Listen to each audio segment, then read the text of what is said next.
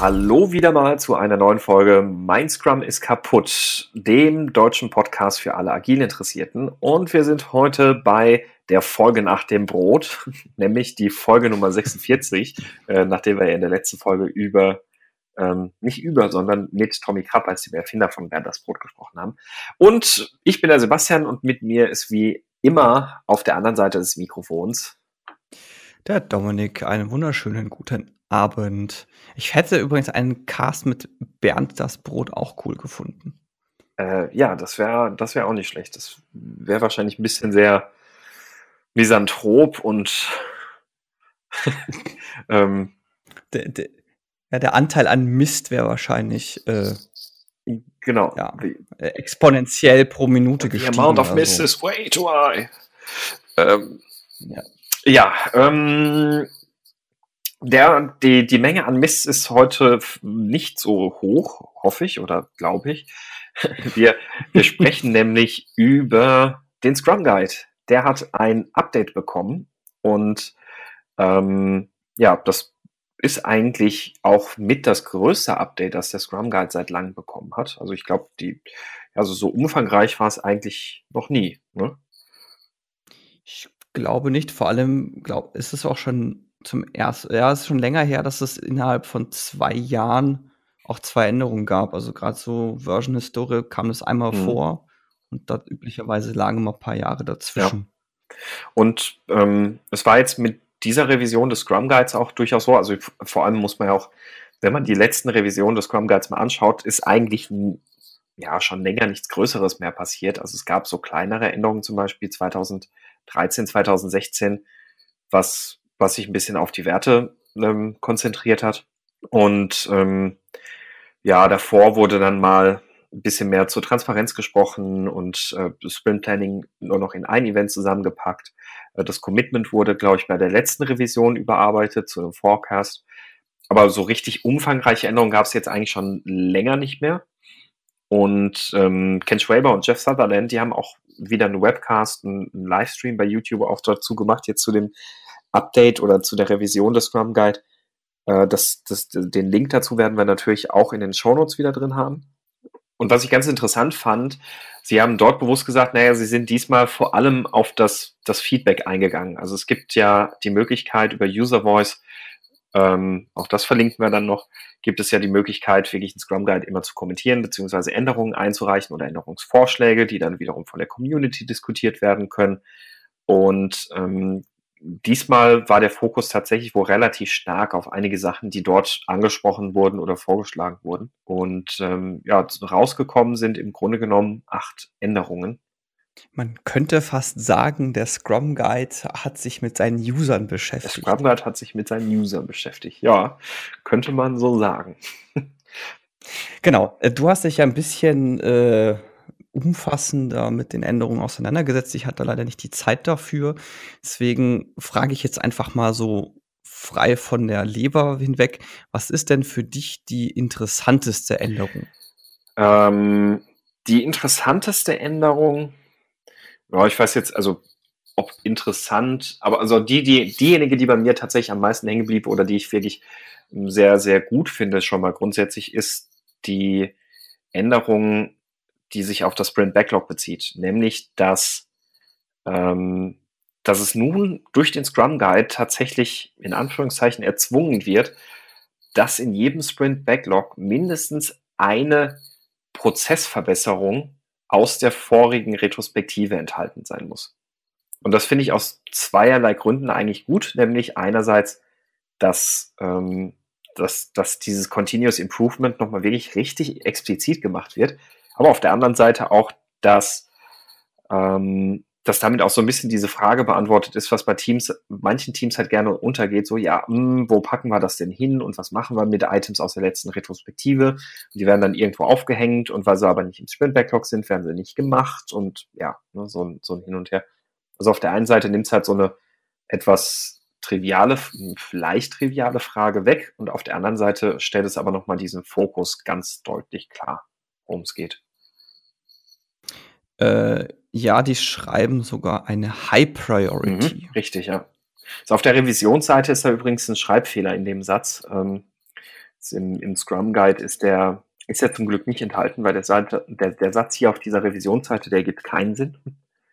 Ähm, aber genau, es ist also ein High Priority Process Improvement, also nicht irgendwie nur, nur so ein kleines, ah ja, was könnten wir machen? Oh, ja, wir könnten, wir könnten nächste Woche mal das Daily eine halbe Stunde später machen. Also das ist jetzt vielleicht nicht unbedingt High Priority. Andererseits, aber das ist vielleicht auch eine gute Frage. Andererseits, vielleicht könnte das ja auch High Priority sein, aber also, wenn es sonst nichts gibt in dem Team, aber es würde mich fast wundern, oder? Ja, ich üblicherweise würde ich sagen, nimmt man sowieso nicht unendlich viele Sachen aus der Retrospektive mit. Und also ich mache das immer so, dass ich das äh, auf drei beschränke. Ja. Und das sind dann eh schon die High Priority und keine Ahnung, ja, du könntest da unter den dreien jetzt auch noch mal priorisieren. Ja, also sinn, mhm. sinnvoll wäre ja. das ja wahrscheinlich schon, aber ich weiß nicht, wie du das machst. Bei, bei mir ist das eigentlich auch immer, dass, dass ich auch immer sage, ja, so die Top 3 Items, die kommen halt irgendwie mit raus. Ähm, man bearbeitet ja vielleicht nicht exklusiv nur ein, einen Themenbereich in der Retrospektive. Je nachdem, wie Zeit ist, hat man ja manchmal noch zwei, drei mehr und dann kommen tatsächlich ja mal mehr Action-Items raus. Und die verschiedenen Action-Items, die habe ich dann durchaus, wenn da am Ende irgendwie so fünf, sechs, sieben Items waren, die man theoretisch machen könnte, dann haben wir schon immer noch mal auch noch mal mit dem Dotford priorisiert und dann die obersten drei halt genommen. Ja, gut, das schon. Also ich, mir geht's jetzt weniger um den, wie kommst du auf hm. die drei Stück, sondern es sind ja dann schon drei übrig. Ja, geblieben. genau, richtig, ja. Ich meinte jetzt nur wegen der Priorisierung. Also äh, die werden durch diesen Dotford wären die ohnehin ja auch schon priorisiert gewesen und dann ist die Priorität dann für uns auch im Sprint dann auch bedeutend gewesen. Ja, wo ich mir halt unsicher bin, ist, ähm, für mich war der Scrum Guide bisher immer so eine Beschrei also so eine Beschreibung des grundsätzlichen mhm. Frameworks, mhm. so ein äh, Ansicht dieses, was machst du damit eigentlich? Mhm. Und jetzt speziell diese eine Änderung, die beschreibt halt schon das Wie. Mhm. Ja, das, das ist tatsächlich auch ein sehr, also es ist cool, dass du das ansprichst, weil genau diesen Punkt haben äh, Ken Schwaber und äh, Jeff Sutherland in dem Webcast auch äh, erklärt, dass sie sich tatsächlich deswegen sehr schwer getan haben und sehr lange überlegt haben, ob sie das wirklich so mit aufnehmen möchten in den Scrum Guide. Ähm, und sie, sie haben das letztlich nämlich auch genauso begründet. Normalerweise ist der Scrum Guide ja eigentlich durchgehend eine Beschreibung, ähm, die ja, die dir eben eine gewisse Grundlagen schafft und du musst dann schauen, wie kannst du das jetzt anwenden. Und jetzt auf einmal gibt es da eine solche Änderung, die, die so sehr äh, pres, also preskriptiv, preskriptiv ist. Preskript, ja, die, die sehr exakt beschreibt, genau wie man es tun muss. Ne? ähm, preskriptiv, ah, das wollte ich sagen, preskriptiv, ähm, die genau das beschreibt, wie es eigentlich getan werden muss.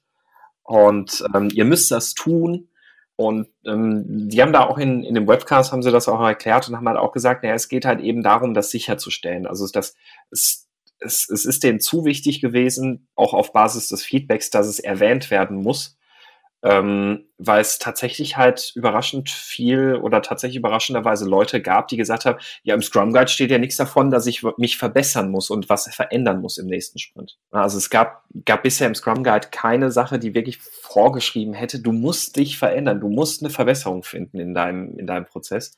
Ähm, aber wenn du das nicht machst, machst du halt kein Continuous Improvement. Und wenn du kein Continuous Improvement machst, machst du halt kein Scrum. Und deswegen war denen das so wichtig, dass dann doch eben damit mit aufzunehmen, ähm, um einfach sicherzustellen, dass es erwähnt ist. Sie haben aber auch gesagt, Teams, die, die sich für Selbstverbesserung und so nicht interessieren, äh, ja, die, die werden das sowieso auch ignorieren und werden einfach so weitermachen wie bisher. Und Teams, die das verstanden haben, machen es aber ohnehin auch eh schon. Deswegen. Vermutlich. Meine Theorie wäre jetzt auch, dass der, die, der oder diejenigen Leute, die sich äh, darüber beschwert haben, wegen das stand da ja nicht drin, dass man es machen soll, dass das Deutsche waren. ja, ich, ich glaube, das können nicht nur Deutsche. Ist das ja, ja, aber also jetzt zumindest, wenn ich jetzt mal vergleiche, also jetzt sitzen wir ja beide in Deutschland, ja, deswegen halt dieser Vergleich, aber USA ist ja eher so eine Beschreibung, was du nicht machen mhm. sollst. Und Deutschland ist also die Beschreibung, was du mhm. machen sollst. Deswegen, deswegen muss ich da gerade irgendwie dran denken. Ja, wenn ich mir manchmal so die Diskussion aus Scrum.org und sowas anschaue, dann habe ich das Gefühl, dass das durchaus auch dem einen oder anderen Inder helfen kann. ähm, ja, aber also genau, also deswegen, das, das, wie du sagst, ist genau richtig. Es ist halt wirklich ungewöhnlich für den Scrum Guide, dass das erste Mal da sowas Hartes drin steht. Ähm, aber ja, es ist wohl seltsamerweise irgendwie nicht offensichtlich gewesen, dass das Continuous Improvement halt die Grundlage dessen ist, was, was man mit Scrum macht. Ja, das äh, finde ich durchaus interessant, weil es für mich steckt es mindestens implizit in der Retrospektive drin. Ja. Aber gut. Aber wir kennen das ja, ne? Retrospektiven werden gemacht und dann wird halt nichts mitgenommen. Also man, man hat dann halt, ähm, also ich meine, wie oft, wie oft hast du auch schon auf Konferenzen oder sonst irgendwo Gespräche gehabt, wo Leute gesagt haben, ja, Retrospektiven, das fühlt sich bei uns, also da, da beschweren sich alle und die sagen, wir möchten die abschaffen, weil äh, das ist ja nur eine Stunde irgendwie ein bisschen quatschen. Ist erfahrungsgemäß auch das Erste, was wegfliegt, wenn irgendwie Zeitdruck mhm. da ist und dann so Sätze fallen wie, ja, das ist ja ganz, alles ganz viel Overhead und ja, so. genau. Ja, aber deswegen, also ich, ich fand die Änderung, wie gesagt, aus, aus zweierlei Sicht halt interessant, weil es fördert eben dieses, diesen Gedanken oder macht diesen Gedanken ans Continuous Improvement halt mal explizit. Und es beantwortet ein Stück weit die Frage, ja, was machen wir eigentlich mit Items aus der Retrospektive? Sie kommen aufs Product, äh, mhm. aufs, aufs Sprint Backlog. Fertig. Ja, und auf der anderen Seite ist das übrigens auch ein gutes, ähm, ich weiß, das, das kennst du vielleicht auch, die Situation. Manchmal gibt es halt Product Owner, die in die Selbstorganisation des Teams eingreifen, indem sie sagen, nö, Items aus der letzten Retrospektive, das können wir in dem Sprint nicht machen. Würde ich jetzt mal vermuten, dass das passiert, wenn der Product Owner nicht mit in der Retrospektive ja, das sowieso natürlich auch. Aber es können ja auch rein technische Themen da irgendwie dann vielleicht auch mal noch durchkommen oder sowas. Aber also ja, aber wie auch immer, also die Situation gibt es ja manchmal auch und dann ähm, ja, macht es das auch nochmal ein bisschen expliziter. Ähm, ich ich werfe mal die Frage an dich zurück. Du hast ja zumindest auch mal die Revision auch gelesen, was so passiert ist. Was war denn da so aus deiner Sicht so die Änderung, die am, am ehesten hängen geblieben ist bei dir? Mm, die erste, also die Änderung, die bei mir am ehesten hängen geblieben ist, ist die Änderung, dass wenn sie über Entwicklung und Entwickeln reden, dass nicht mehr nur noch Softwareentwicklung gemeint ist, sondern eine vielfältige äh, eine, eine große Bandbreite an unterschiedlichen Dingen gemeint ist, für die Scrum mittlerweile eingesetzt wird. Also so ein bisschen dieser Fingerzeig, hey, es kommt zwar aus der Softwareentwicklung, aber es wurde mittlerweile für so viele unterschiedliche Dinge eingesetzt, wie äh, Hardwareentwicklung und in Schulen und für selbstfahrende mhm. Autos und in, in Regierungen, dass äh, das quasi jetzt so ein allgemeingültigeres äh, Dokument ja. sein möchte. Ja, wobei der Scrum Guide das ja eigentlich schon immer war. Also es ist ja auch bei, also aber es wurde halt an, an einer Stelle gemacht, wo es nicht so explizit wurde dadurch. Also es wurde halt beim Development Team wurde so beiläufig gesagt, ach so, Development Team hat übrigens nichts mit Software Development zu tun. Ja, ich wollte gerade sagen, es war doch so, dass, ähm, glaube ich, früher durchaus der der Fokus mehr auf der mhm. Softwareentwicklung war und es so Stück für Stück raus ich nenne es jetzt mal rausgeneralisiert genau, ja. wurde. Aber es ist halt schon länger nicht mehr so gewesen. Aber wie gesagt, das war halt nur so, so, so nebenläufig irgendwo mal bei dem Thema, ähm, ach ja, ein Development-Team, ja, ach, wir sprechen übrigens nicht von Softwareentwicklung. Ne? Ähm, aber es wurde halt jetzt wirklich auch nochmal ganz explizit gemacht, dass es halt ähm, das, das fand ich auch sehr interessant, dass vor allem hat dieser Satz eben jetzt Development, wenn wir von Development sprechen, dann meinen wir immer, dass, ähm, naja, dass ähm, komplexe Dinge umgesetzt werden, was auch immer das für Dinge sind. Ja, genau. Dass das wirklich jetzt so Ganz an den genau. Anfang gerutscht ist. Ähm, ja, zum, zumal es ja ganz gerne auch mal agile Softwareentwicklung genannt wird. Ich glaube, das kommt wahrscheinlich auch so ein Stück weit ja, daher. Ja. Ähm, ich fand das tatsächlich auch insgesamt also es ist ja eben nicht nur diese Erläuterung, was, was dieser Begriff Development meint, sondern es ist ja dieser gesamte Absatz ist ja im Grunde, also die, dieser gesamte große Block ist ja dazugekommen, Uses of Scrum, also was, wo, wofür benutzt man Scrum und was macht man denn da so mit?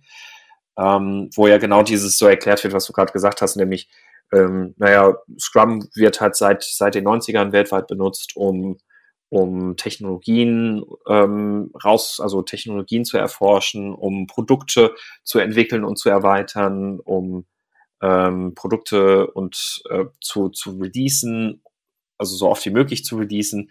Ähm, für Cloud Solutions wird es vielleicht eingesetzt, für was auch immer, in allen möglichen Branchen, in allen möglichen Umfeldern und, und, und, und, und.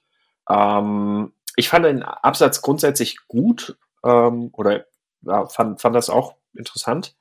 Der Colin hat mich allerdings, ähm, der Colin Rogowski, äh, der hat mich da auf einen interessanten ähm, Gedanken auch noch gebracht. Der hat nämlich gesagt, er ist sich noch nicht so ganz sicher, ob dieser Absatz wirklich gut ist, in dem Sinne, dass er so ein Stück weit dieses Gefühl gibt oder geben könnte, na, Scrum ist halt diese eierlegende Wollmilchsau. Also quasi genau das, warum, warum Ken und Jeff immer vermeiden zu sagen, das ist ein Prozess oder eine Methode.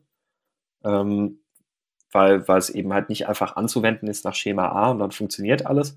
Und genau das könnte vielleicht auch wieder so ein Stück weit eher das suggerieren, aha, Scrum ist halt die eierlegende Wollmilchsau, die funktioniert in allen Branchen, du musst nur anwenden. Mm, ja, wobei da steht ja noch explizit drin, the essence of Scrum is a small hm. team of people. Aber ich kann den Punkt ja. nachvollziehen steckt durchaus die Gefahr ja. ein Stück weit. Also ich würde den, ich würde würd den Punkt oder die, die Kritik jetzt auch nicht äh, nicht unbedingt voll teilen, also nicht, nicht voll dahinter stehen, aber äh, es kann tatsächlich ein bisschen passieren oder es kann natürlich ein Stück weit dazu einladen.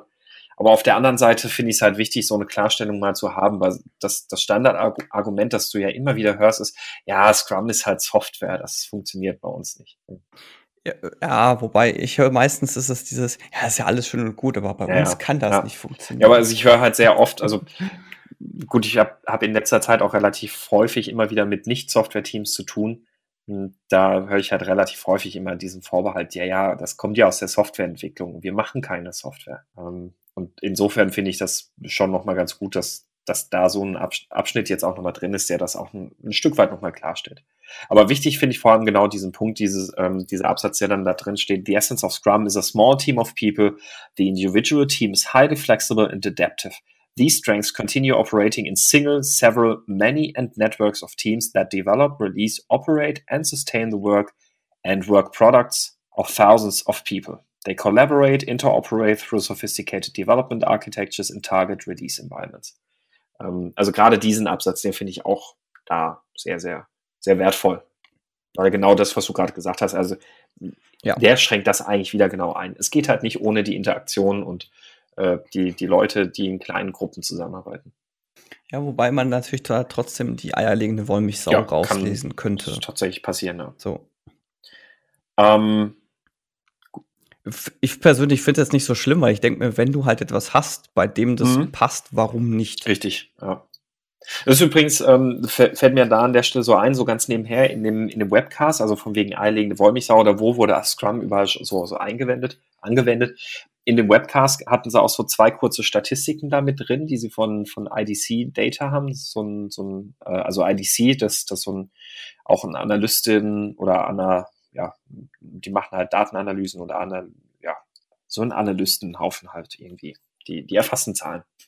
Und ähm, von denen gab es da auch jetzt mal noch so aktuelle Zahlen, nämlich dass 90 Prozent aller agilen Teams Scrum nutzen ähm, was jetzt auch irgendwie nicht so verwunderlich ist, also so ihre verbreitet ist, kann man oder, äh, weiß ich nicht, oder Design Thinking oder so jetzt auch nicht. Ähm, und ja, wobei kann man, wobei kann man ja. Gut, kann man schreiben ja, sich viel auf die Fahne. Es ist halt dieses, wie ich es ja immer so gern sage, ja, macht ihr Kanban oder schiebt ihr Zettel von links nach rechts?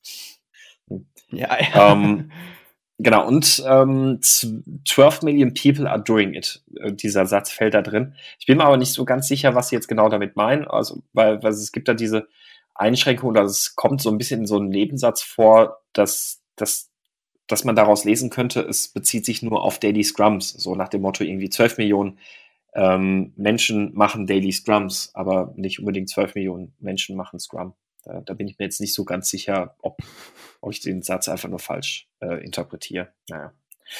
Ja, ähm, ja, wo sich auch ein bisschen mehr getan hat im Scrum Guide, ist beim Scrum Master. Und der äh, Ken, Ken hatte auch in, in dem Webcast hat er das Thema so ein bisschen eingeleitet mit oder angefangen darüber zu sprechen, auch mit dem Hinweis, dass, dass das Ziel nicht nur war, für ein bisschen mehr Klarheit zu sorgen, was ein Scrum Master eigentlich macht, sondern dass sich vor allem die Welt da auch ein bisschen verändert hat und mehr von den Scrum Mastern verlangt. Ähm, Scrum Master sein ist, ist ein super tougher Job. Ähm, und äh, es, es gehört halt tatsächlich noch mal ein bisschen mehr dazu, als es eigentlich bisher so verstanden wurde. Und die Änderungen, die sich daraus ergeben haben im Scrum Guide, die finde ich tatsächlich ganz interessant und ich würde da vielleicht einfach mal die zwei Sätze gegeneinander stellen, die sich im Scrum Guide verändert haben. Bisher war es nämlich so im Scrum Guide, dass es dort hieß, der Scrum Master ist verantwortlich dafür sicherzustellen, dass Scrum verstanden wird und entsprechend gehandelt wird. Uh, the Scrum Master is responsible for ensuring Scrum is understood and enacted. Scrum Masters do this by ensuring that the Scrum Team adheres to Scrum Theory, Practices and Rules. Also die Scrum Master tun das, indem sie sicherstellen, dass das Scrum Team entsprechend der, äh, ja, die Scrum Theorie, Praktiken und Regeln einhält. So neu ist jetzt der Satz, dass die Scrum Master verantwortlich dafür sind, Scrum zu unterstützen und zu promoten, so wie es im Scrum Guide definiert ist. Scrum Masters tun das, indem sie ähm, indem sie jedem dabei helfen, die Scrum-Theorie zu verstehen und die Scrum-Theorie, die Praktiken, die Regeln und die Werte zu verstehen. Ähm, ja, also da sind jetzt gleich mehrere Änderungen, die ich eigentlich ganz interessant finde. Das ist einmal so ein bisschen diese, das, das der ja, also es geht ja eigentlich auch noch weiter. Also es steht ja auch noch weit, steht ja auch noch weiter, dass, dass er der Servant Leader fürs Team ist. Also das gut, Aber das steht, stand ja vorher auch schon drin. Stand, ach so, ja gut, ich habe jetzt die, Detail, die Änderungen im mhm. Detail natürlich nicht anschauen können. Ist jetzt nur genau. dieser, ja, also nur der eine Satz. Dieser eine Satz. Ah, okay. ähm, und ich finde halt, in dem einen Satz liegt halt schon recht viel, wo man sich drüber Gedanken machen kann. Also, erst, also wenn, wenn man den ersten Teil anguckt, nämlich Ensuring Scrum is understood and enacted, ist geändert worden, ist is responsible for promoting and supporting Scrum as defined in the Scrum Guide. Ähm, ich persönlich finde diesen Aspekt mit dem Promoting interessant, weil das heißt eben nicht nur, dass er so ein bisschen, also dass, dass er äh, dafür sorgt, dass es halt verstanden wird und ähm, entsprechend gehandelt wird, sondern dass ja auch ein bisschen dafür trommeln. Also dass die, die, wie soll man sagen, also promoten, da würde ich da eben auch mit drunter verstehen, dass die Teams nicht nur dafür ähm, dass das verstehen sollen, sondern dass sie ähm, es lieben lernen sollen. So ungefähr. Wobei, ja, wobei Promoting das äh, klingt für mich jetzt eher nach ich das ich ich ich sag's jetzt mal bewusst äh, bewusst zynisch, äh, so quasi Scrum Jesus Mhm. ja, also, äh, so so halt so trage die Mhm. Kunde in die So 'n Welt, so ungefähr. Ja. Genau. Ähm, und das meinst du negativ oder positiv? Nee, das war jetzt einfach nur, ich Ach fand so, das Wort okay. Scrum Jesus Du wolltest einfach mal Scrum Jesus sagen. Also es, nee, ja, genau. Das war jetzt, war jetzt nicht, dass ich schlecht finde, weil äh, erfahrungsgemäß ist es ja eher etwas, was sich üblicherweise aus ja. der Rolle. Ja, und das Schöne ist halt auch, dass, also die, dieser, mh, hm, also wenn man das ein bisschen weiterspannt, dann ist das ja auch nicht nur in, in die Organisation rein, dieses, hey, ich sag den Leuten jetzt mal übrigens, dieses Team hier macht Scrum, was bedeutet das denn für euch? Sondern Promoten geht halt auch noch mal ein bisschen weiter, nämlich dass ähm, Promoten ist für mich halt wirklich ein bisschen die Werbetrommel rühren und den Leuten nicht nur sagen, hey, dieses Team macht Scrum, du musst jetzt so und so handeln, wenn du mit denen zusammenarbeitest, sondern dass die Leute verstehen, warum es gut ist, dass, dass sie Scrum machen. Also dass, dass sie es lernen, wertzuschätzen. Ja, ich erinnere mich, wir haben früher, als ich noch bei Chip war, haben wir das sogar ähm, auch damals schon gemacht. Wir haben dann regelmäßig alle paar Monate für alle Neueinsteiger und für alle Interessierten halt so ein ganztages Scrum-Workshop mhm. angeboten, dass man sich halt einfach anschauen kann, hey, was ist das überhaupt? Was machen die da? Mhm. Ist das für mich auch interessant? Und das haben wir tatsächlich auch nicht nur bei uns in der Entwicklungsabteilung gemacht, sondern das war halt schon ja. übergreifend. Ja, das, das ähm, ist, ist ja auch sinnvoll. Ne? Also, dass, dass die Leute nicht nur so ein bisschen in so einen Arbeitsmodus gezwängt werden, hey, das Team macht jetzt Scrum, du kriegst jetzt nur noch alle zwei Wochen irgendwie mal eine Antwort, so ungefähr, also überspitzt gesagt, äh, sondern, sondern einfach, dass die Leute es halt wirklich mal selbst ausprobieren können und sehen können, oh, das ist ja eigentlich ganz cool. Ja. Ähm, der zweite Teil dieses Satzes, das, da, da habe ich ein paar interessante Diskussionen auch noch zugesehen, zu nämlich Scrum Masters do this by helping everyone understand Scrum Theory, Practices, Rules and Values. Wo es vorher hieß, dass der, dass die Scrum Master sicherstellen, dass jeder sich an die Theorie, pra äh, Praktiken und Regeln hält, so ungefähr. Ähm, so, und da gab es tatsächlich Kom Kommentare oder Anmerkungen, wo Leute gesagt haben, ja, wie jetzt werden den Scrum Mastern ja Befugnisse weggenommen. Die dürfen jetzt nicht mehr auf die Regel beharren, dass die Leute das einhalten, sondern sie müssen jetzt dafür sorgen, dass sie es verstehen. Ja, wobei für mich persönlich ist das so ein bisschen Wortklauberei, ja, ehrlich gesagt. aber es es ist halt einfach nur so, ich meine, ich meine, ich weiß ja, wie das ist. Man sitzt halt so zweit da, man überlegt sich, wie formuliere ich das am besten, damit es die Intention ausdrückt, die ich, äh, die ich verfolge. Und ja, da könnte man jetzt natürlich jedes einzelne Wort auseinandernehmen, aber pff, schwierig. Ich glaube sogar, dass die, die Änderung, so wie die, der Satz jetzt formuliert ist, eher dafür sorgt, dass die Scrum Master halt nicht blind auf den Regeln rumreiten, sondern dass sie ähm, dass, dass sie mehr dazu angehalten sind, dafür zu sorgen, dass ein echtes Verständnis da ist und damit eine intrinsische Motivation in den Teams entsteht, sich an diese Regeln zu halten. Ähm, deswegen finde ich die Formulierung eigentlich ganz sinnvoll. Was ich aber viel wichtiger finde, ist, dass da halt nicht nur drin steht, ähm, dass die Leute die Scrum-Theorie, Praktiken und Regeln verstehen sollen, sondern auch die Werte. Das ist dazugekommen. Ja. Und das finde ich, das, das finde auch ich sehr gut, tatsächlich. Ähm, genau. Punkt.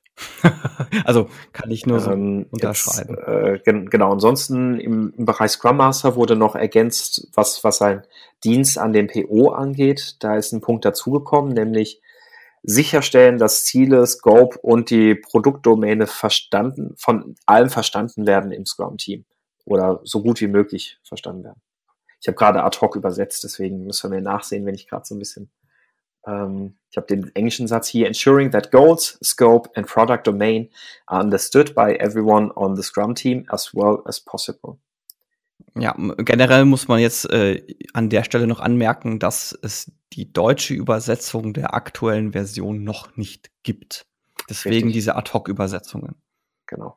Ähm, ja, was, was soll damit ausgedrückt werden? Ja, eigentlich auch relativ klar. Ne? Also, ähm, dass der Scrum Master den Product Owner darin unterstützt, einen Backlog und den Scope und die Domäne und alles so zu erarbeiten und zu vermitteln, dass alle innerhalb des Scrum-Teams das so gut wie möglich verstehen können. Weil Hintergrund ist auch klar, wenn ich will, dass ein Team eigenverantwortlich handelt, dann muss ich denen sagen, wofür sie da, diese Arbeit tun, warum das, das wichtig ist, was sie tun. Ja. Hm. Also ich könnte mir jetzt vorstellen, auch, ja. ja, Entschuldigung. Nee, finde ich soweit auch ganz gut. Wobei, äh, ist jetzt ein bisschen wieder so ein, äh, ist die Frage, muss man das so genau ausformulieren? Weil ich meine, er ist ein Servant Leader für das Scrum-Team. Das beinhaltet für mich inhärent, dass er den Product Owner bei sowas unterstützt. Offenbar gab es den Bedarf, von daher ist es für mich in Ordnung. Ich bin mir nicht sicher, ob es es gebraucht hätte, aber jetzt ist es drin. ja, also ich meine, das, äh, das, das gibt es ja schon seit längerem auch im Scrum Guide, wo dann so definiert ist, wie, wie sehen denn diese Dienste für die verschiedenen Rollen aus, die, die der Scrum Master so macht. Ähm, ja, und es ist halt jetzt einfach um diesen Punkt ergänzt worden. Ähm, ich glaube, ich, glaub, ich finde das, ich finde das, glaube ich, insofern nicht verkehrt, weil gerade diese Frage, was macht denn der Scrum Master immer so, ähm, das ist ja so eine sehr viel oder häufig gestellte Frage. Deswegen finde ich diese Auflistung der verschiedenen Dienste ähm, eigentlich ganz gut und finde ich jetzt nicht verkehrt, wenn das da jetzt nochmal ähm, noch ein bisschen ergänzt ist oder ein bisschen erweitert ist. Ja, pr prinzipiell ja, hat immer die Gefahr, dass wenn du Leute hast, die es besonders genau nehmen, die sagen dir dann, nee, haha, da standen nur folgende fünf Sachen drin. Für die sechste Sache, die du mir jetzt hier gerade nennst, die steht nicht im Drum äh, Scrum Guide drin, die mache ich nicht. Guide. Im Trump. Im ähm, Scrum Guide, die mache ich nicht. Das steht da nicht drin, dass ich es machen soll. So ein bisschen ja. wie, ja, wie mit den, wie mit den Verbesserungen. Ja. Oder Thema Timeboxes, da kommen wir gleich auch noch drauf. Ja. ähm, aber es steht ja, es steht ja da, the Scrum Master serves the Product Owner in several ways, including, und dann die Listung. Ähm, das ist also nicht exklusiv. Äh, vielleicht hätten sie noch dazu schreiben sollen, including but not exclusively. ja, ja. Oder ähm. einfach for example, ja, damit es auch quasi so, so ungenau wie möglich ist. Aber ich, ich verstehe den, äh, den Schmerz und den Ansatz, der da mitschwingt, warum man sowas dann entsprechend ja. tut. Ja, richtig. Also kommen wir gleich noch, wenn wir zu den Timeboxes kommen, wir offensichtlich ja, offensichtlich ich, gibt es äh, Menschen, Menschen, die den, den Scrum Guide, ja, die, die, die sich schwer damit tun, Dinge zu lesen, vielleicht. Springen wir doch einfach direkt hin. Ähm, ein, einen Moment noch, bevor wir Nein. das machen. Ich habe ne, ich hab nicht aus dem Webcast habe ich noch einen sehr schönen Satz mitgenommen, den, ähm, den der Ken Schwaber da über den Scrum Master gesagt hat. Der, ja, wir, wir hatten ja mal unsere äh, Scrum Master 140 Zeichen Challenge gemacht. Inzwischen wären es 280 Zeichen, dann ist es vielleicht auch ein bisschen einfacher. Die wir übrigens nie aufgelöst haben. Die werden nie aufgelöst haben. Das wollten wir mal in der nächsten, in der, in der nächsten Folge machen wir das. Punkt. Ja. Und ähm, weil wir haben tatsächlich ein paar interessante Vorschläge bekommen. Jedenfalls macht, was macht ein Scrum Master in sehr kurz beschriebener Fassung? Und Ken hat in dem Webcast eigentlich in zwei Sätzen recht schön formuliert, was ein Scrum Master da macht. Ähm, nämlich, ich habe mir das extra mal rausgeschrieben, weil ich das tatsächlich ganz interessant fand.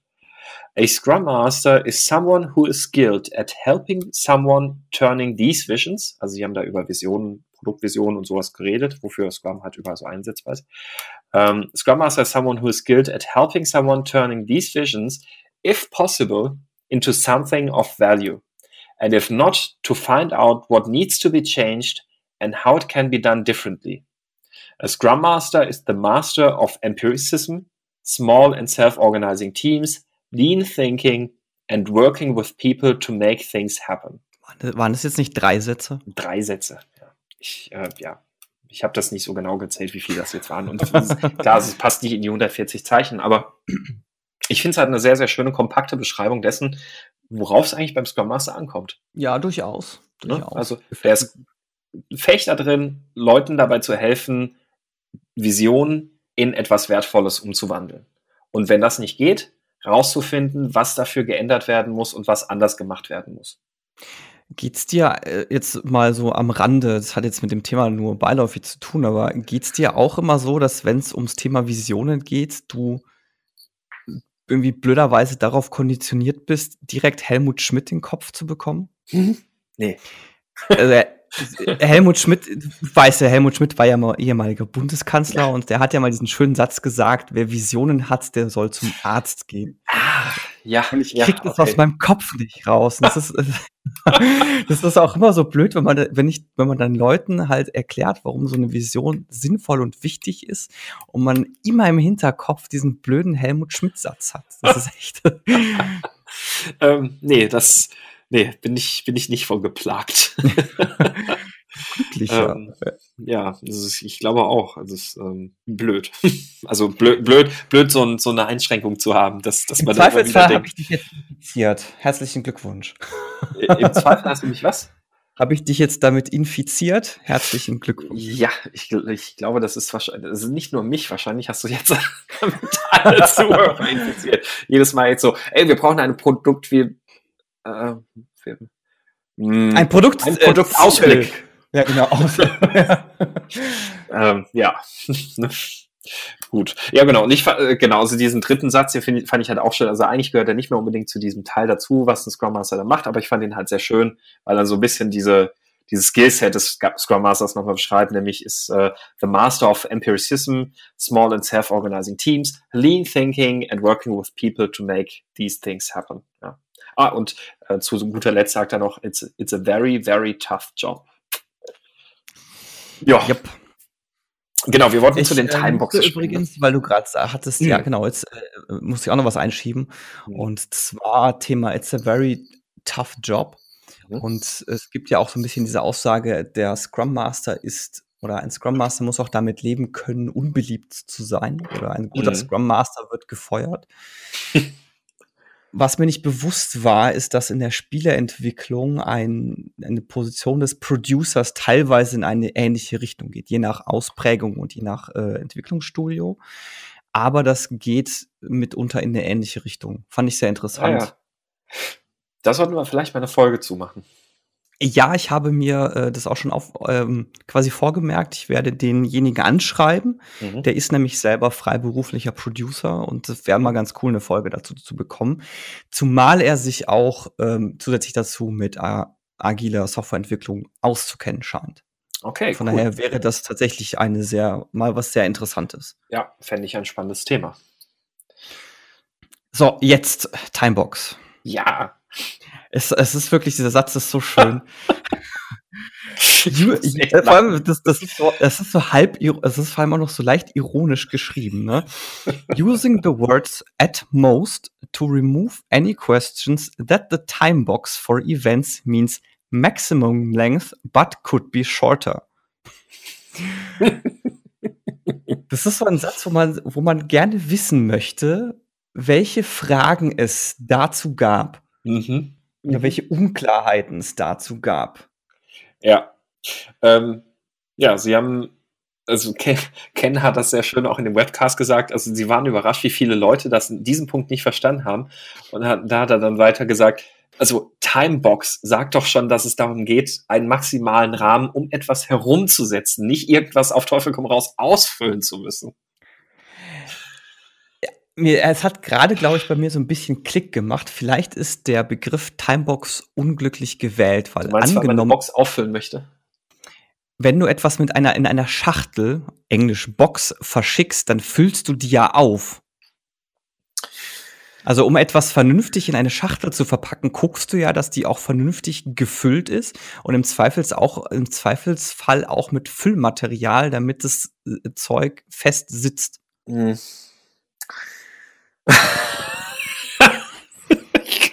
das ja. Ah, Meetingfüllmaterial, ja, quasi das, das, das Styropor der Meetings. Oh Mann. ihr macht keinen Waste, ihr füllt auf. ihr, ihr macht Füllmaterial. Boah, die guten, ja. guten Styropor-Chips. Ja, aber es ist eine schöne Analogie. Jetzt jedes Mal, wenn jemand in so einem Meeting abdriftet, kannst du sagen, na, baust du wieder, füllst du wieder Styropor-Chips in den Karton? das ist eigentlich eine tolle Analogie. ähm, ja, also es ist möglich, dass man, dass man das, ja, also ich, gut, ich meine, den Begriff Timebox haben sie ja nicht erfunden. Ähm, aber ja, ja, ich, ja, ich, glaub, ich glaube, wir können zum nächsten Punkt übergehen. Ja, ähm, ja ein, ein, zwei Anmerkungen hatte ich da tatsächlich noch irgendwie raus. Also ähm, Jeff hat da noch ganz interessant dazu gesagt, naja, ähm, man, man bräuchte hier gerade nur noch mal den einen Schritt weiter denken. Scrum ist irgendwie dazu designt, alles da drin ist dazu designt, dass man in weniger Zeit zu mehr, zu mehr Output kommt. Und das gilt halt auch für Meetings. Also ja, ähm, ganz, ganz kleine Randanekdote, Anekdote, die, die sie da noch erwähnt haben, das fand ich noch einen interessanten Punkt. Also ich meine, inhaltlich ist das Thema kom komplett klar. Ähm, interessant fand ich da allerdings die Anmerkung vom Jeff auch, erfahrungsgemäß ist für die meisten Events, zum Beispiel das Sprint Planning, die optimale Zeit eher so die Hälfte der Timebox. Also in einem Team, das, das rund läuft und das, ähm, ähm, das regelmäßige Deployments und sowas fährt, ist man meistens in einem Bereich, wo, wo man eher so die Hälfte einer Timebox braucht. Also von einem, von einem zweiwöchigen Sprint bist du da halt eher auch in zwei Stunden durch. Ähm, deckt sich auch mit meiner Erfahrung. Ja, ähm, dagegen, eins. ja, nur dagegen klar, wenn du halt in einem sehr unbekannten, fast schon chaotischen Umfeld unterwegs bist, dann wirst du halt eher auch oft sogar fast damit zu kämpfen haben, diese Timebox überhaupt halten zu können. Weil das Planning halt dann unfassbar viel Denkarbeit ähm, erfordert. Oder es wird ineffizient durchgeführt, zum Beispiel indem du das über eine Telefonkonferenz machst oder solche Späße. Ja, ja. Aber also klar, das, das, das, dann, das ist ja dann nochmal eine weitere Ursache. Ähm, aber logisch, wenn du in einem sehr, sehr unbekannten und chaotischen oder fast chaotischen Umfeld dich bewegst, dann, ja, dann wirst du halt in so einem Planning halt so oder so schon zu kämpfen haben mit der Timebox. Ja. Aber genau, so viel, so viel zu der Timebox. Ähm, dann sind eigentlich nur noch zwei Dinge übrig. Ne? Also einmal das Daily Scrum und das Product Backlog. Ähm, beziehungsweise, nee, das Product Backlog nicht. Ähm, da habe ich so eine Randnotiz. Dann, dann, ist eigentlich nur noch das Daily Scrum übrig. Mm, jein, Punkt 8 hatten wir auch noch nicht. Äh, Punkt 8 war? Also du hast ähm. ja zwei Änderungen, die das Daily betreffen. Ach ja, das, das Inkrement kommt noch. Ja, genau, richtig. Genau, und das mhm. Inkrement. Mhm, das ja. äh, Sprint Backlog, das haben wir ja ganz am Anfang gemacht. Genau. Ja, dann, dann vielleicht mal noch auf das Daily, weil da tatsächlich auch noch mal sich ein bisschen was getan hat. Ähm, da fand ich auch interessant, in dem, in dem Webcast haben sie halt auch gesagt, dass, dass das Daily Scrum echt so deren größtes Sorgenkind in Scrum ist. Weil das erfahrungsgemäß immer so oft oder ja, es wird halt so oft falsch verwendet. Dieses Reporting-Meeting, weswegen ja dann auch vor, äh, ich glaube, in der vorletzten Änderung war es, die drei Fragen ergänzt wurden, dass er nicht mehr steht, was habe ich gestern getan, was ich, werde ich morgen machen, was, was behindert mich, sondern dass man den Fokus weg von den Einzelpersonen hin zu dem Team und dem Gesamtbild legt, zu dem Sprintziel, äh, was habe ich gestern getan, das dem Team hilft, das Sprintziel zu erreichen und so weiter. Ähm, das fand ja vor ein paar Jahren schon statt. Aber offensichtlich ist es halt immer noch so ein, so ein großes Sorgenkind ein Stück weit. Was aber der Kern der Anpassung jetzt tatsächlich war, ist, dass sie halt diese drei Fragen jetzt optional gemacht haben. Ähm, ja, beziehungsweise nicht optional, sondern als Beispiel anführen. Genau, ja. Also ja, schon, schon damit optional, weil sie halt sagen, ja, wenn, wenn ihr andere, andere Ideen habt, wie man das Daily Scrum durchführt, damit ihr diesen Zweck erreicht, ähm, nämlich ein Inspect and Adapt, also rausfinden, wo stehen wir denn heute, wo wir eigentlich, wogegen wir eigentlich heute gerne stehen würden. Und was müssen wir tun, damit wir unser Ziel erreichen. Und wenn, wenn, wenn ihr dazu andere, andere Wege kennt, andere kreative Ideen habt, dann, dann macht es halt so. Dann müsst ihr nicht diese drei Fragen verwenden. Ja, für mich ist ja das äh, Daily immer so eine Art Planning im Kleinen, weil du guckst ja einfach auf den aktuellen Stand und, und schaust, okay, und organisierst und planst als Team ja, was muss ich jetzt tun, um dem Sprint Goal näher zu kommen? Mhm. Wie, wie gestalte ich dahingehend den nächsten Tag? Ja. Vielleicht wäre es einfach sinnvoll gewesen oder in, in, in einem späteren Updates das einfach mal umzubenennen. Meinetwegen in Daily Scrum Planning. Oh, was war das denn gerade? Oh, hast du das gehört? Ja, ich habe es gehört und das, unsere Zuhörer jetzt auch. Cool, das war eine E-Mail-Benachrichtigung, die ich, ne, ich trage Kopfhörer, also ich habe hier, ich habe hier Stöpsel im Ohr.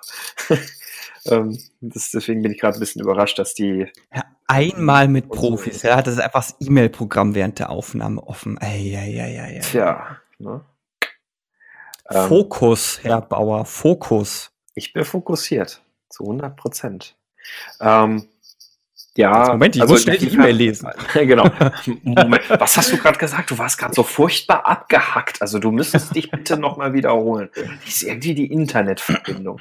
Standardausrede in jeder Telefonkonferenz. Internet ja. Telefonverbindung, wenn man eigentlich gerade den Browser offen hat und nicht verfolgt hat, wie dieses Gespräch gerade verläuft. Ja, wie war das? Äh, Videoconference in Real Life oder Tele. ja, genau. ähm, ah. Ja, du, du hast gerade gesagt, ähm, das Daily Sprint Planning, ja. Und ja, genau, vielleicht einfach Daily Scrum Planning oder, ja, oder Daily sowas. Scrum Planning. Ja, einfach, ja. dass es halt klarer wird, dass, dass das wirklich ein Planungsmeeting im Kleinen auf Tagesbasis ist. Ja, ja richtig. Ähm, also ich finde insofern halt gut, dass sie diese Änderung da gemacht haben, weil sie auf, der, auf der einen Seite damit ein bisschen mehr ähm, gezeigt haben, diese drei Fragen sind nicht, mh, hm, sind nicht der Weisheit letzter Schuss sozusagen, sondern ähm, ihr müsst das Ziel verfolgen. Und das Ziel ist nämlich eben halt genau sowas ähm, rauszufinden, wo stehen wir gerade und was ist das Bestmögliche, was wir als nächstes tun können, damit wir unser, unser Sprintziel erreichen. Ähm, deswegen finde ich dieses, das so bewusst exemplarisch zu nennen, fast, fast noch besser. Ähm, ich, auf der anderen Seite tue ich mir auch so ein bisschen schwer damit, ähm, weil ich mir so denke, hm, also von dem, was ich so mitgekriegt habe, immer mal wieder hier und da, ist Teams, die kreative und gute Ideen haben, wie man so ein Daily besser gestalten kann, die haben eh ignoriert, dass diese drei Fragen im Scrum Guide so vorgeschrieben waren. Also die haben eh dann irgendwas für sich gemacht, was da sehr gut funktioniert haben mag. Ähm, auf der anderen Seite Teams, die es eigentlich nötig hätten, ein Daily Scrum wertvoller zu gestalten, äh, die haben ja, die machen wahrscheinlich auch, die, also die, die machen jetzt vielleicht tatsächlich einfach irgendeinen Wust, weil sie sagen, ja, im Scrum Guide steht ja nicht drin, wie wir das machen müssen. Also sprechen wir halt mal oder wir machen halt unser Reporting. Hm. Äh, weiß ich nicht. Aber auf der anderen Seite, ja, also die, die drei Fragen diese, haben das auch nicht. Frage, ja. ja, und die, die drei Fragen haben das bisher auch nicht effektiv unterbunden, dass das passiert. Deswegen ähm, glaube ich, ja, also es wird zumindest, glaube ich, nicht schlechter machen, die Situation. Mir ist, gerade so die Idee gekommen, man könnte es ja Daily Sprint Goal Planning nennen. genau, Daily Sprint Goal Planning, ja. Äh, der, der Jeff hat tatsächlich eine ganz coole Anregung dazu gegeben, die er wohl mal vor Ewigkeiten schon mal in einem White Paper geschrieben hatte ähm, oder in einem Paper geschrieben hatte, nämlich, dass man, ähm, dass, dass er auch mal bei, bei einem Team einen Daily Scrum so gestaltet hat, dass, dass sie an Bord standen und er hat einfach nur gefragt, so, jetzt guck mal hier auf die erste Story. Ist die dann? Äh, nein. Okay, dann was, was müssen wir als Team jetzt heute machen, damit wir sie fertig bekommen bis morgen? Wir sprechen über nichts anderes. Auch ja, sowas zum Beispiel. Also ich, also den Vorschlag mache ich tatsächlich auch oftmals zu sagen ist, wenn ihr es, äh, ne, das auch eine gute Methode ist, sich am Board entlang zu hangeln. Also mhm. es gibt ja so die zwei bisschen alternativen Ansätze, die ich, also die man meistens sieht, ist entweder ähm, man geht so die Leute durch und jeder sagt was, oder man geht halt äh, die Stories am Board durch und guckt, wie ist denn da der Stand und was müssen wir da als nächstes machen und wie kriegen wir das Ding jetzt fertig. Ja, äh, also du, du, denkst in die gleiche Richtung, wie ich es normalerweise auch mache. Ähm, äh, die, die feine Nuance im Unterschied ist natürlich nochmal, der Ansatz vom Jeff ist halt sehr radikal, weil er halt sagt, eigentlich soll das gar nicht passieren, dass wir drei Stories gleichzeitig arbeiten. Wir wollen von oben nach unten uns durcharbeiten und ähm, wir müssen eigentlich alles daran setzen, dass wir mit der ersten Story als erstes fertig werden. Ich vermisse gerade Konrad, der uns irgendwas zum eigentlich sagt. ja. Weil, also, ich, ja, sollte theoretisch der Fall sein. Praktisch ist es aber nicht so, dass wenn du ein Team aus sechs Leuten hast, dass die auch alle sechs an dieser Story arbeiten können. Dann frage ich aber, wieso? Also ja, kannst du, aber dann, dann fängst du halt an, Coding Dojo oder sowas zu machen. Mm. Es ist, also es ist halt einfach codebedingt und Setup-bedingt kannst du im Zweifelsfall nicht vernünftig und vor allem auch effizient an derselben Story arbeiten. Macht es dann Sinn, das Team in dieser Größe zu haben? Es hängt von deinem Produkt ab. Also das ist ja, es ist ja, äh, ich finde, die Teamgröße hat nichts damit zu tun, wie viele Leute zeitgleich an einer Story arbeiten können. Na, ich finde schon ein Stück. Also wenn, wenn du ein Team in der Größe hast, das quasi gewisse Dinge redundant, also völlig redundant besetzt sind, dann ist es vielleicht tatsächlich zu groß. Also ähm, worauf, worauf ich raus will. Also nehmen wir mal so ein ganz klassisches Softwareentwicklungsteam. Du hast äh, einen Frontend-Entwickler, einen Backend-Entwickler, also, also, oder Leute, die, die in diesen Bereichen jeweils am, am äh, stärksten vertieft sind mit ihren Fähigkeiten. Ähm, wenn, wenn du so ein Team jetzt mal besetzt mit zweimal zwei, also zweimal Frontend, zweimal Backend, dann können diese vier Leute direkt zu Beginn des Sprints sich überlegen, hey, so ein bisschen, äh, lass uns über unsere oder auch schon im Planning, lass uns über unsere Interfaces und sowas sprechen. Und beide können parallel loslegen. Beide machen das im Pair-Programming. Also vier Leute sofort von Anfang an voll äh, beschäftigt und voll darauf konzentriert, Story 1 fertig zu kriegen. Wenn du da jetzt noch weitere Frontend-Backend-Entwickler drin hast, dann klar, die fangen dann an, irgendwelche anderen Stories zu, zu, zu bearbeiten.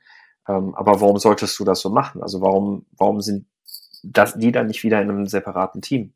Aber du willst ja, du willst ja Teams nicht skalieren in der Größe, dass du ähm, oder aus, aus dem Grund vergrößern, dass du äh, mehr Sachen parallel machen kannst, sondern eher das Gegenteil. Du willst ja eigentlich die Teams so weit verkleinern, dass sie halt noch sinnvolle Arbeit erledigen können, nämlich dass sie was dann erreichen und äh, alles, was darüber hinausgeht, macht das doch am besten in einem separaten Team. Ja, aber dann passt da die Aussage, ein Scrum-Team ist zwischen fünf und neun Leuten groß oder fünf und neun Entwickler, glaube ich, waren es so. Nee. Entwickler, Leute? Ich glaube, Leute, äh, Personen, es passt halt vorne und hinten nicht, weil. Nee, es ist drei, ganz ehrlich, drei bis neun. Ja, es ist ja noch schlimmer. Also ganz ehrlich, mit neun, neun Personen, davon ein Scrum Master und ein Product Owner, du kannst im Leben nicht zu siebt an einer Story sitzen. Das ist sitzen, das ist völlig utopisch. Nee, drei, drei, drei bis sechs Entwickler, also Development Team ist, ist die, die Maßgabe. Ähm, ja, Development Team, genau. Sitz ja, ja, mal zu sechst, sitz mal zu sechst an einer User Story nee, wenn nee. du gerade nicht Coding Dojo machst. Nee, nee, das, das, deswegen bin ich gerade bei diesem sehr simplen Beispiel gewesen, um das mal so einfach zu halten mit Frontend Backend. Du solltest ein Scrum-Team meiner Meinung dann bis zu neun Personen vergrößern, nur dann, wenn es notwendig ist, nämlich ähm, wenn du weitere Skills benötigst in diesem Team. Also zum Beispiel, dass du, dass du ähm, einen dedizierten Tester hast oder dass du dann auch noch einen Frontend-Designer da drin hast, äh, dass du, keine Ahnung, was, was das solche Skills halt sind. Aber das ist für mich eigentlich der Grund, warum man ein Team vergrößern möchte. Nicht, dass man das möglichst breit mit ganz vielen Entwicklern aufgebaut hat, damit man einfach halt möglichst viele Sachen parallel bearbeiten kann. Weil das ist ja eigentlich wieder ineffizient. Das, das bringt wieder ja, Overhead mit rein. Also du möchtest das Team ja so klein wie möglich halten und deswegen ist es meiner Meinung nach so, dass das halt schon geht, dass du sagen kannst, okay, wir wollen Story 1 fertig kriegen und nichts sonst als erstes. Und wenn du, wenn du in der Situation bist, nee, das geht nicht, weil wir können nicht mit so vielen Leuten an einer Story arbeiten, dann ist vielleicht das Team zu groß. Ja, halte ich, halte ich für ein sehr theoretisches Konstrukt und praktisch äh, nicht und praktisch, glaube ich, scheitert es an der Realität, weil was macht, also jetzt, um bei deinem Beispiel zu bleiben, was machst du, wenn du jetzt zwei Sprints hast, wo es backendmäßig nichts zu tun gibt? Setzt, setzt du dich dann zu viert frontendmäßig an ein, an, ein, an ein Ticket, an eine Story? Nee, ich habe ja vorhin nicht gesagt, dass es Backend-exklusive Entwickler sind. Genau aus diesem Grund. Weil, also das, das ist ja wieder eine komplett andere Baustelle. Das hat ja damit nichts zu tun. Das ja, nein, also deswegen, also deswegen meine ich ja, weil du hast ja, also dein Beispiel war ja, du hast zwei, zwei Frontends, zwei Backend-Leute. Klar, die können wunderbar sofort an einer Story arbeiten, sehe ich ein. Aber das, wenn du halt immer diese Aufteilung hast, das, das Problem ist, das deswegen für mich ein theoretisches Konstrukt, weil zu sagen, du hast alle Skills vorrätig, heißt auch, dass du alle Skills gleichzeitig bedienst. Und das ist ja auch irgendwie nicht praktikabel und nicht umsetzbar. Ähm, ja, das ist richtig. Aber also, worauf ich raus will, ist, es, es muss halt so gering wie möglich gehalten werden. Na, also klar, wenn jetzt sagen wir mal, du hast den, du hast den Tester da im Team. Ähm, was macht er direkt zu Beginn des Sprints? Er, er fängt an, die Tests direkt dafür zu schreiben. Danach, damit ist er vielleicht dann schon an einem Tag fertig und dann kann er für diese Story erstmal nichts machen. Dann legt er halt mit der nächsten Story los. Okay. Aber der Fokus muss dann trotzdem sein, dass wenn jetzt irgendwo Unterstützung gebraucht wird bei der Story 1, dass er da halt einspringt.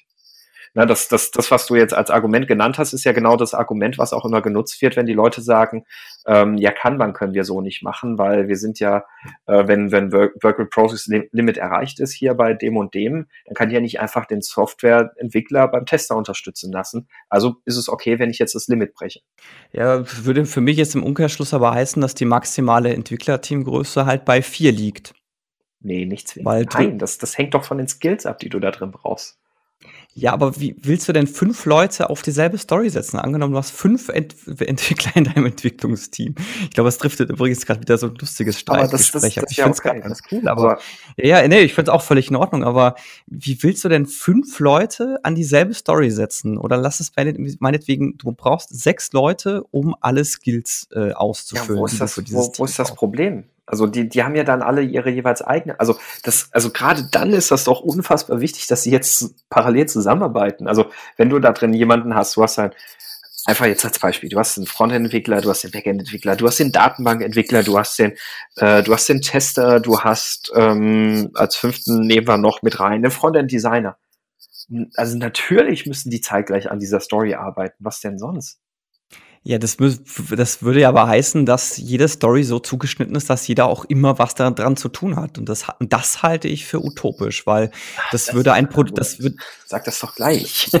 Das, das würde nämlich, es würde nämlich ein Produkt bedeuten, das ich für unrealistisch halte, weil es dermaßen kleinen äh, oder dermaßen wenige ähm, Aspekte von oder der das wenige technische Aspekte abdecken müsste, damit es praktikabel ist, dass du eigentlich gar kein Produkt mehr hast. Mm.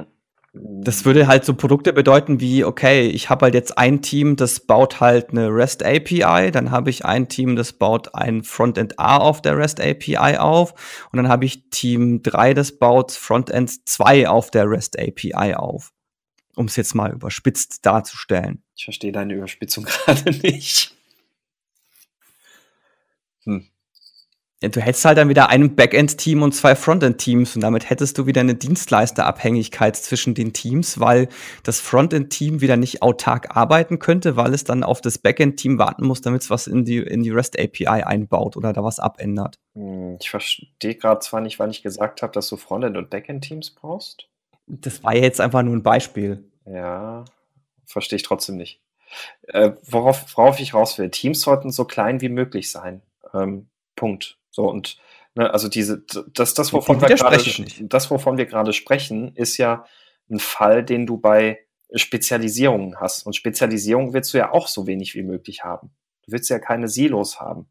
Ähm, also im, im, im besten Fall, die, die wunderschöne Utopie sieht ja so aus, dass du Entwickler hast, die alles können, so ungefähr. Ne? Und, und dann kannst du einfach sagen, okay, ja, da reichen jetzt drei Entwickler und die können parallel an einer Story arbeiten. Ein super kleines Team. Ja, das sehe ich halt anders. Also ich bin da eher, ich bin da eher Anhänger der T-shaped Expert Theorie. Ja, oder T-shaped Expert meinetwegen, ja. Ja, ja, genau. Das ist aber nicht, das ist aber für mich ein großer Unterschied, weil T-shaped heißt, ich bin trotz, ich habe trotzdem die Expertise in einem Fachgebiet, kann aber auch andere Dinge tun, wenn auch nicht sonderlich gut, sodass, wenn es zwingend benötigt wird, ich auch daran arbeiten mhm. kann. Ja, ist doch super. So, und davon reicht es ja. doch in einem Team vier Stück zu haben. Warum solltest du das Team größer machen? Ja, jetzt meine ich ja, das würde darauf rauslaufen, dass ein Entwicklerteam nicht größer ist als drei bis vier Leute und damit ist, also damit wieder, würde sich der Scrum Guide ja quasi selber widersprechen. Nee, eben nicht, weil er ja nicht ausschließen, also dass diese T-Shaped Experts, die möchtest du gerne haben, aber das ist ja nicht garantiert, dass du die hast. Das ist ja genau das, also das ist ja genau so ein Designmerkmal des Scrum Guide, dass, dass der ähm, dass er auch Realitäten berücksichtigt. Und die, diese Realität ist halt, du hast oftmals nicht diese T-shaped Experts und du brauchst halt verschiedene Leute mit verschiedenen Skills in so einem Team und dann, dann ist es durchaus okay, dass so ein Team größer ist. Aber du solltest ein Team jetzt nicht einfach nur mit, wenn, wenn, wenn du T-shaped Experts hast, dann solltest du ein Team nicht einfach mit neun T-shaped Experts machen, weil die dann an ganz vielen Zeugs gleichzeitig arbeiten können. Also abgesehen davon, dass ich neun eh schon für viel zu groß halte. Ja, oder sechs. also so klein wie möglich, wenn, wenn es halt geht, aufgrund der, der Skills und so. Punkt. Ja. Also ich, ich glaube, das Thema sollten wir auch in einem separaten Podcast vielleicht mal behandeln. Ja, ich, ich, ich glaube auch. Ich glaube, das hat noch ein bisschen, also es hat definitiv ein interessantes Diskussionspotenzial. Ja. Also es ist ja vor allem auch ein sehr realistisch, also sehr ein Thema sehr aus der Realität. Also das, ähm, da schlagen sich ja immer wieder viele Teams mit rum. Gerade dieses, ja, aber jetzt habe ich einen Front, äh, Quatsch, jetzt habe ich einen äh, Tester, den kriege ich nur drei Tage das von dem Sprint überhaupt ausgelastet und dann? Ne? Ja. Jo, ähm, genau, wir waren deshalb beim Daily. Jo. Äh, noch eine kleine, kleine Randnotiz oder eine kleine Änderung, die sich da noch ergeben hat. Das fand ich noch einen ganz äh, interessanten Unterschied, nämlich äh, vorher hieß es im Daily Scrum, das Team erstellt einen Plan. Ähm, jetzt heißt es, das Team plant seine Arbeit. Für die nächsten 24 Stunden. Genau.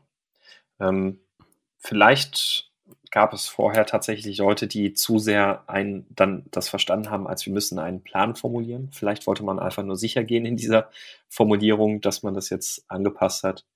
Aber es steht eben halt nicht mehr da. Es ist erstellt ein Plan für die nächsten 24 Stunden, sondern es plant seine Arbeit für die nächsten 24 Stunden. Ja, wobei für manche Leute bedeutet es wahrscheinlich Plan erstellen. ja, vielleicht, ja. ja. Also diese Feinheiten in meinem Scrum Guide. Ja. So, jetzt haben wir noch einen letzten Punkt, der ist aber, glaube ich, ganz schnell abgehakt. Ne? Äh, Klarheit fürs, für die Inkrement-Sektion hinzugefügt, nämlich ein Inkrement ist ein Körper eines Inspectables das ist ein Körper. Äh, ja, es ist ein. Ach, ich lese einfach den englischen Satz vor. An increment ist, ist glaube ich. An increment is a body of inspectable done work that supports empiricism at the end of the sprint. The increment is a step for, toward a vision or goal. Ja. Schöner Satz eigentlich. Ja. Ja, also ich glaube, der hilft noch mal ein bisschen besser dabei zu verstehen, warum wollen wir denn immer solche Inkremente schaffen. Ähm, aber ja, ist jetzt, so viel fällt mir jetzt irgendwie zu diesem Punkt nicht ein. Muss ich verstehen. Nee, mir, mir irgendwie ehrlich gesagt aber gerade auch nicht. Er ist auch im Webcast eigentlich gar nicht erwähnt worden, also ja. So fer ferner liefen. Ferner liefen. Ja. Ähm, Wobei das mit dem, also generell, das, ich, das mit dem, ähm, mit dem Increment finde ich extrem gut, dass es halt mit drin ist, weil ich jetzt gerade diese Woche, wo wir jetzt das jetzt aufnehmen, habe ich gerade wieder so eine ähm, so einen Scrum Workshop und da hat's halt bei einigen Leuten Klick, mehrfach Klick gemacht, was es so mit diesem Product Increment auf sich hat. Dass es halt wirklich darum geht, auch in möglichst kleinen, nachvollziehbaren, händelbaren Schritten vorzugehen. Mhm. Und ich finde, da kann man auch einfach hier dieser Empirizismus und dass du das halt nachprüfen kannst und so, das mit aufnehmen, finde ich schon gut. Ja.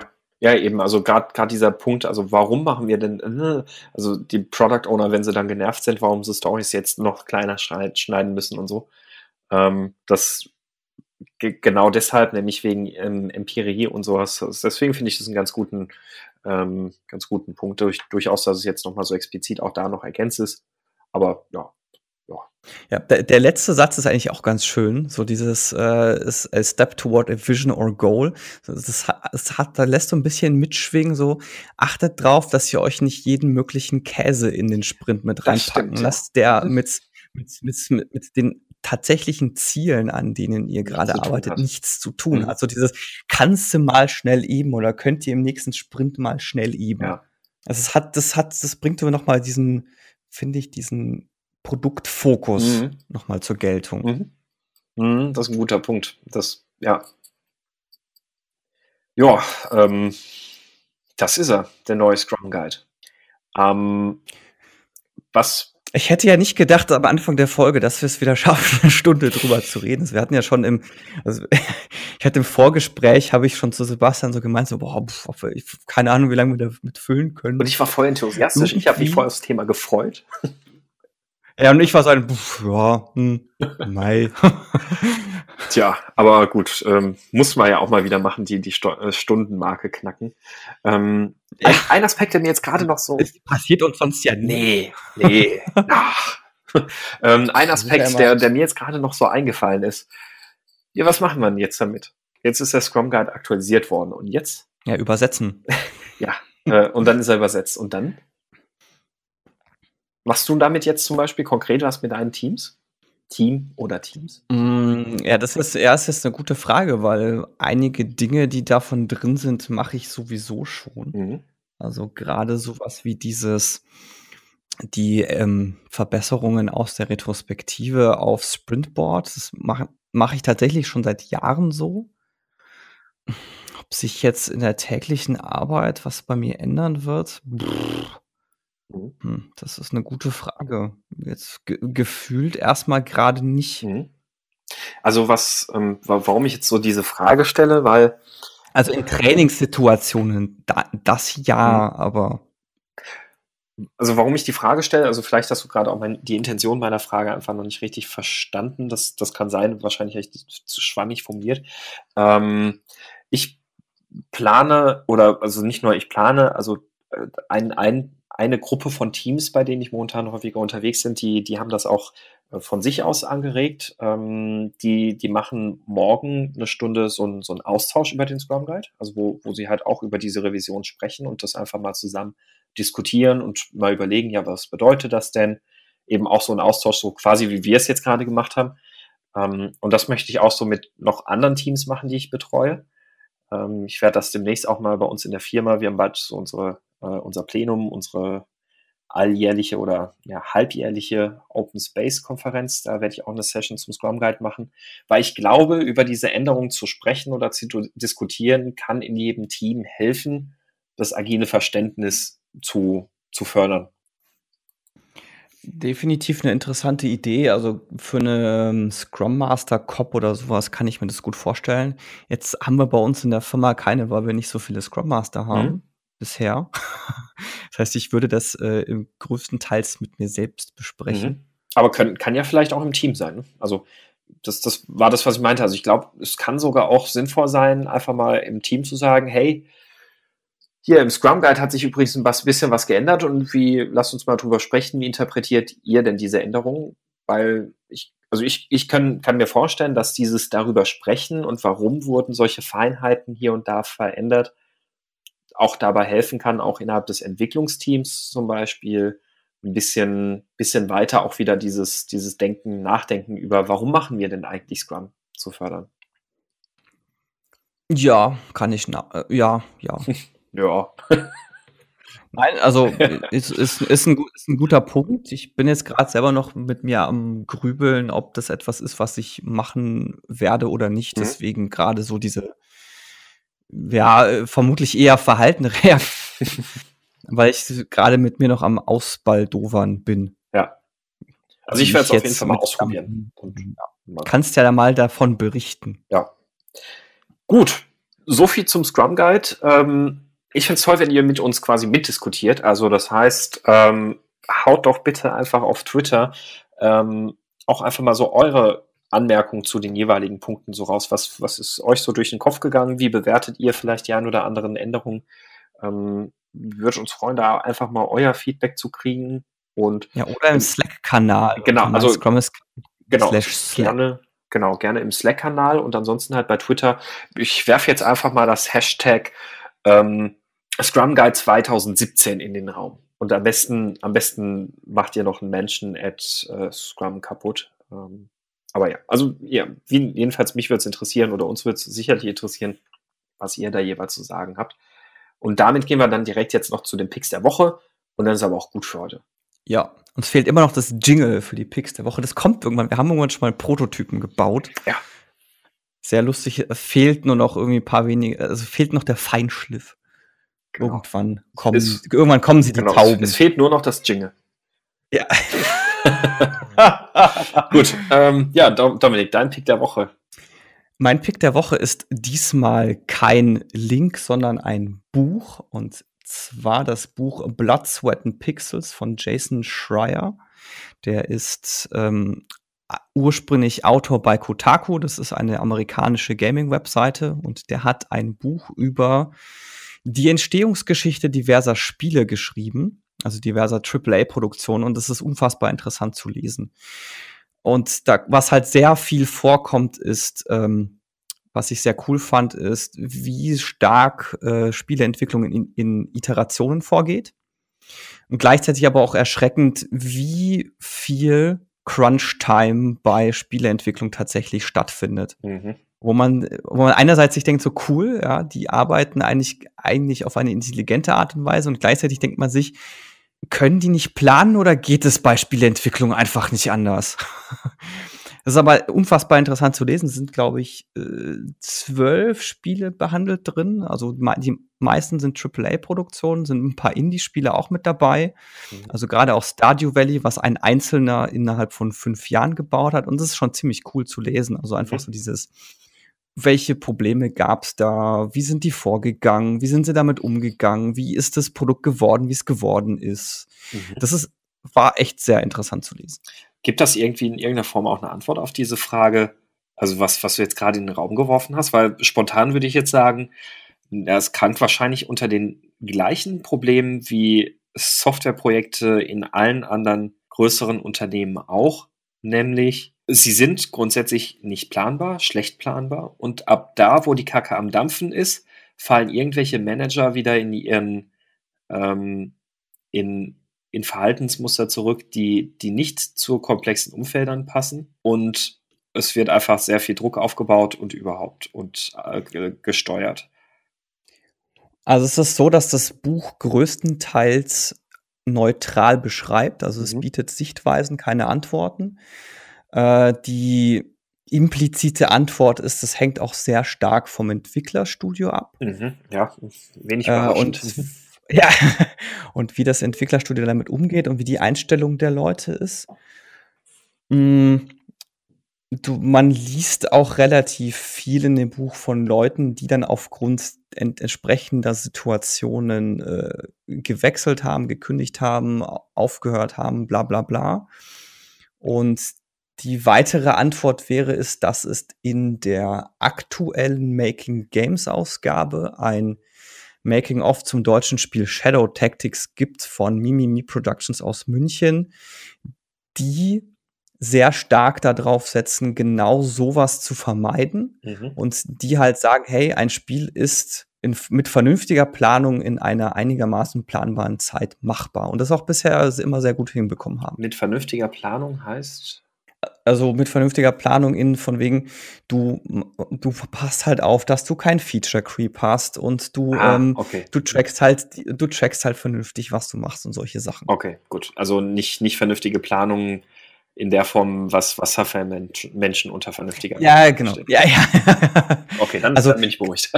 Ja, also du, du hast in der Spieleentwicklung durchaus ein bisschen, also eine gewisse Art und Weise standardisiertes Vorgehen ähm, gerade was so die Prototypisierung von Spielmechanik angeht. Also du hast halt fast immer eine Pre-Production-Phase, die teilweise auch da drin beschrieben wird, wo du erstmal so die, ähm, die Grundmechanik deines Spiels aufbaust, bevor du das pitcht und dann weiter darauf mhm. aufbaust. Mhm. Zum Beispiel.